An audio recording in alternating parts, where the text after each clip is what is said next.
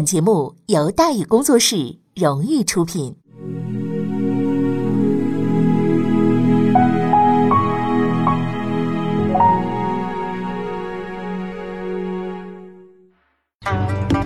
说书唱戏劝人方，三条大道走中央，善恶到头终有报，人间正道是沧桑。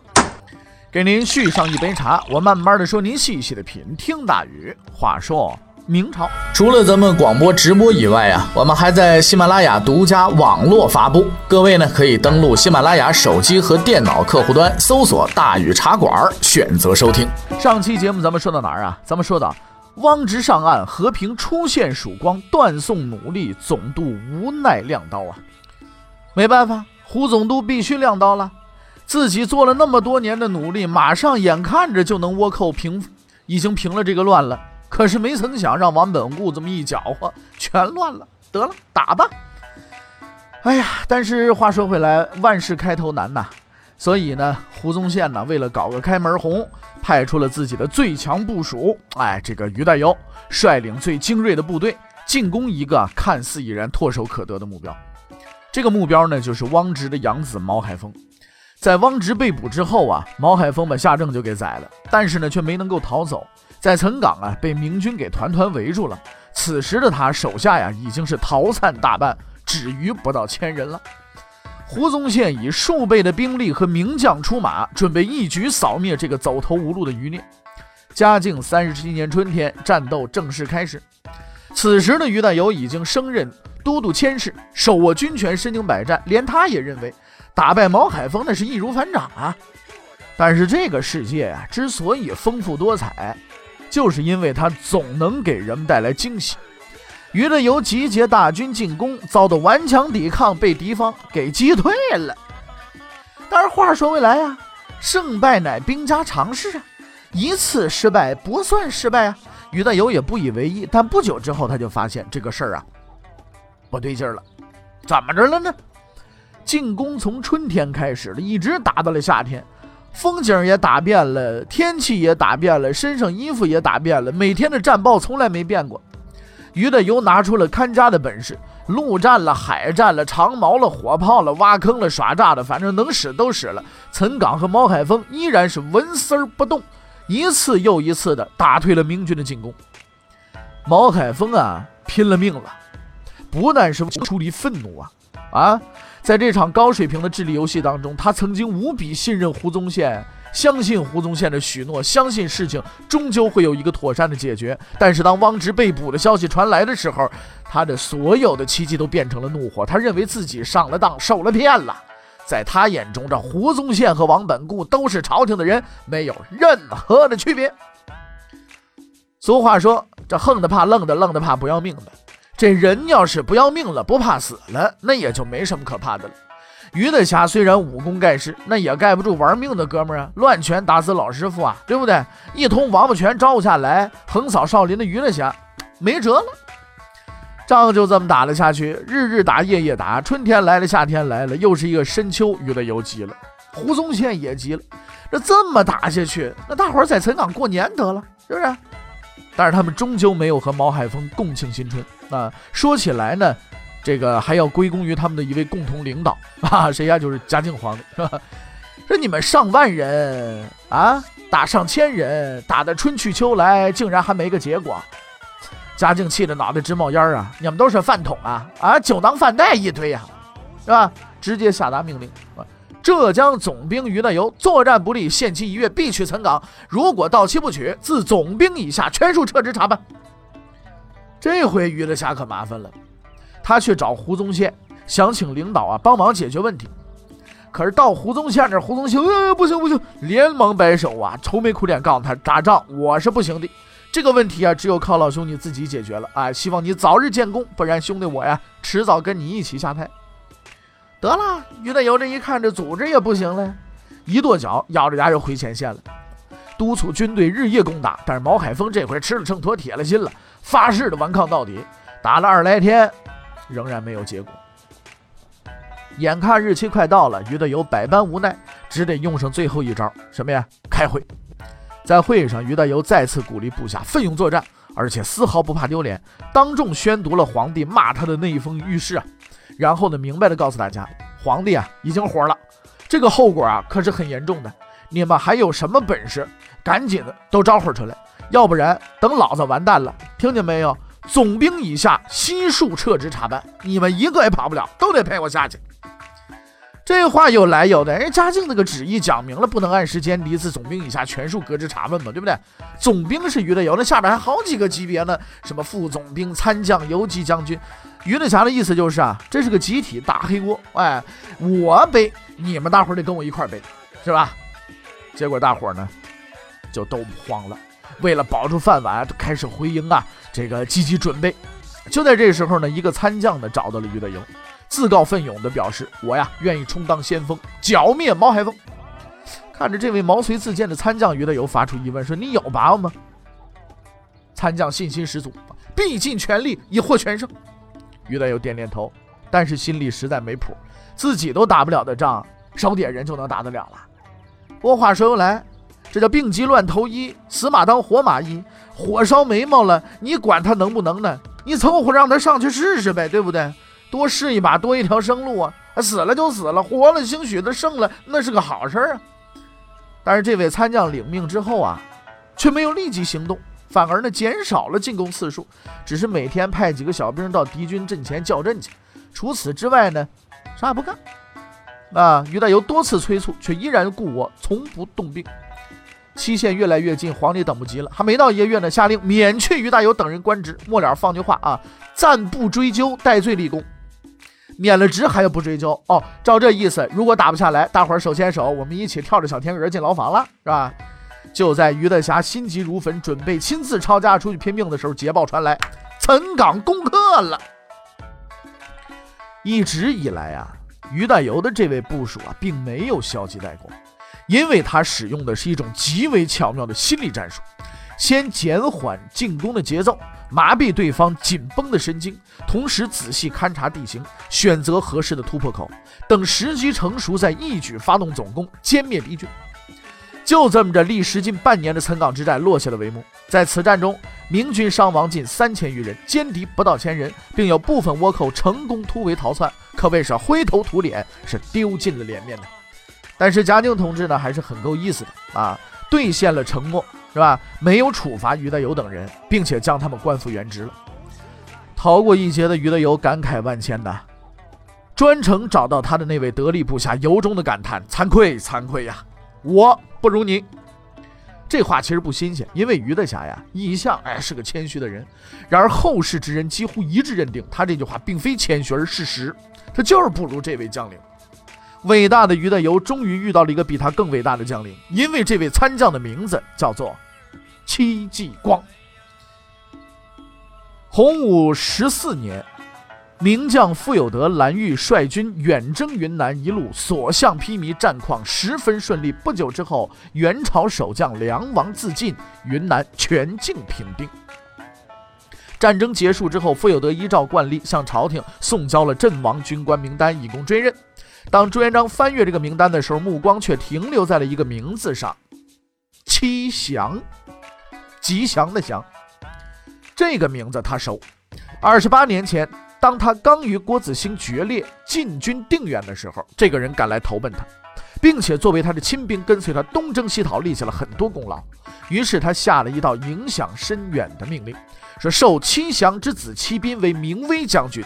任职登州卫指挥佥事，世袭罔替。什么叫世袭罔替啊？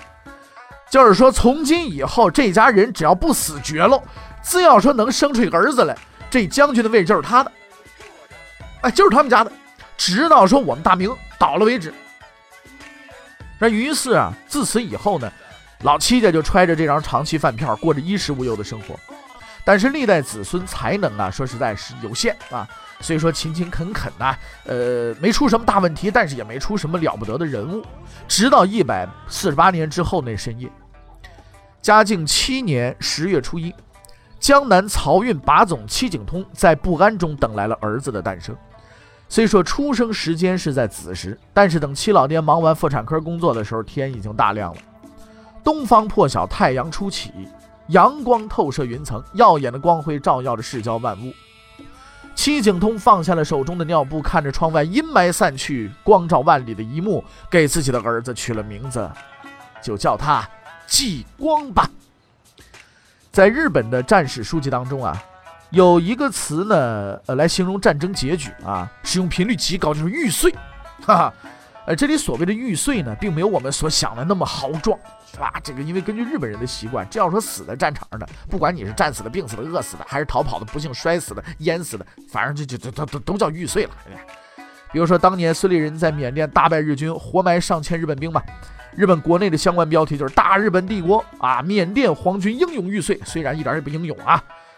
那如果把这个概念套用在戚继光的身上呢，那他的外号就应该叫“粉碎机”。对吧，因为根据统计，在那几年，但凡是遇上他的这个倭寇，你甭管日本的还是什么这个中国沿海的这个，反正玉碎的这个概率基本上是百分之八十以上。自嘉靖三十八年至嘉靖四十五年，戚继光历十三战，每战横扫敌军，几近全歼，最大伤亡仅六十九人，哼，敌我伤亡平均比例三十比一，空前绝后，彪炳史册。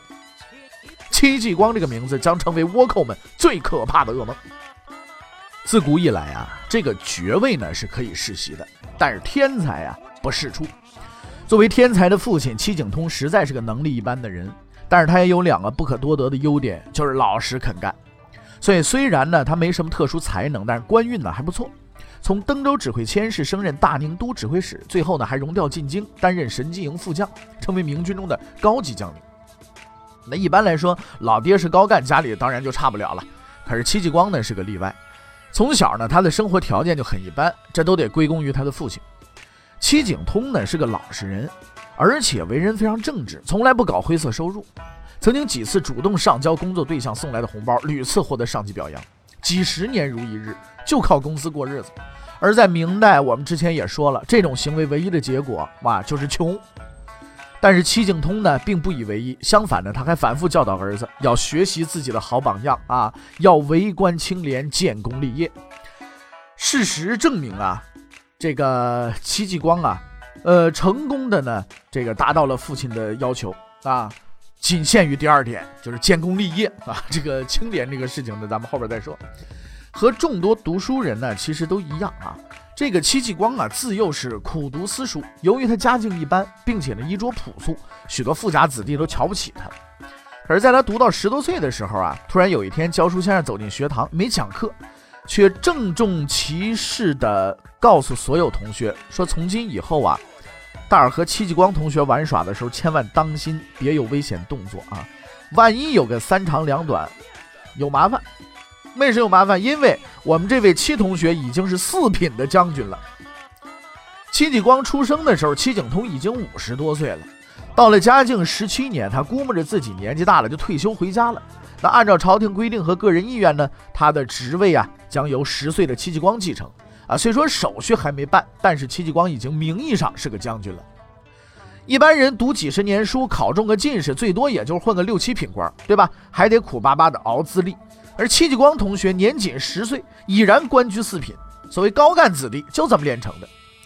但是呢，对于戚继光来说呀，这这不是一件好事儿。很快呢，一个难题就摆在他面前了。因为根据朝廷规定，像戚继光这样的中高级别干部啊，出门必须坐马车。可是戚继光他们家条件有限呢，买不起车呀，不腿儿着又又又太丢面子，对不对？无奈之下呢，只好改成家里蹲了，干脆不出门得了。于是呢，十岁的戚将军呢就被迫辍学，待在家里边念书。此时呢，一位老师听说这件事，就主动表示我可以上门教戚继光读书啊。那个私教这东西当然很高兴了啊，但是又担心收费问题，是吧？私教收费高啊，请个家庭教师比买辆车也便宜不了多少。那时候这样，现在也这样啊，对不对？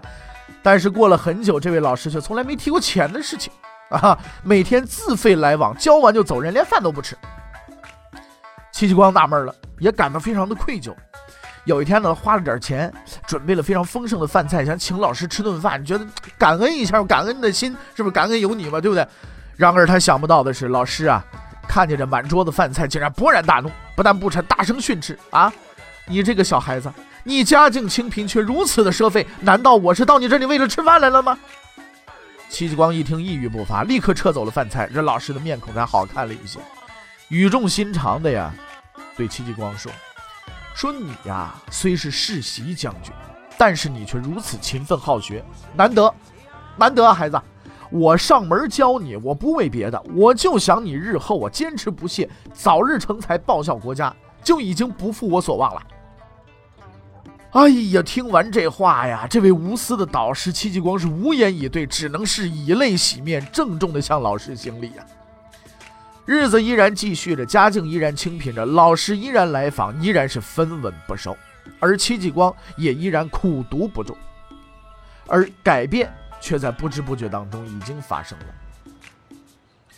清苦却坚持操守，严谨而不计得失。从父亲和老师那里，戚继光确立他一生的处事准则，就以天下为己任，岂计个人荣辱。于是，在不久后的一个夜晚，秉烛苦读之时，少年戚继光挥笔写下了一首千古的名作啊，以及他一生的理想。咱们说的“小筑暂高枕，忧时”。旧有盟，呼尊来一客，挥主坐谈兵。云护牙签满，星寒宝剑横。封侯非我意，但愿海波平。在此后的四十年中，他一直虔诚地坚持着这个伟大的信念。嘉靖二十三年，十七岁的戚继光准备出发了。他要去北京继承父亲的职位，虽说名义上已经接了班了，但无论如何程序还得走一遍。办完手续之后，戚继光正式赶赴山东办理交接，就任登州卫指挥佥事。当时他刚满十八岁，但等他到地方一看呢，才由衷的感叹：政府啊，真是太信任自己了，信任的有点过了头了。我说登州是哪儿啊？山东沿海，就是咱们现在咱们都知道登州烟台那块地方啊。登州府，我老家就是登州府的，是吧？光驻军的就数千人。当然，我说这个老家就是我祖上的十几辈以前是那个登州府的啊。加上监管的这个军屯民政啊，加起来大概有上万人。而且这帮子人长期不打仗，都混成兵油子了，每天就是混吃等死，还喜欢搞腐败。热血青年戚继光对此十分的不满，大张旗鼓的进行了改革，严肃考勤制度，整顿军纪，可谓是雷声阵阵呐。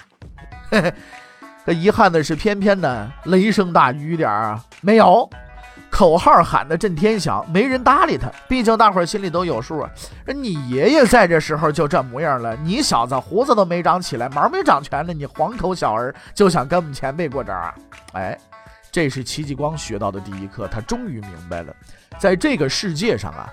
像他爹和他老师那样的人，永远只是少数派。要想实现自己的理想，他还必须得学会妥协。对于这一点，他比他未来的盟友张居正醒悟得更早。那么，接下来戚继光究竟做了什么事情呢？欲知后事如何，且听下回分解。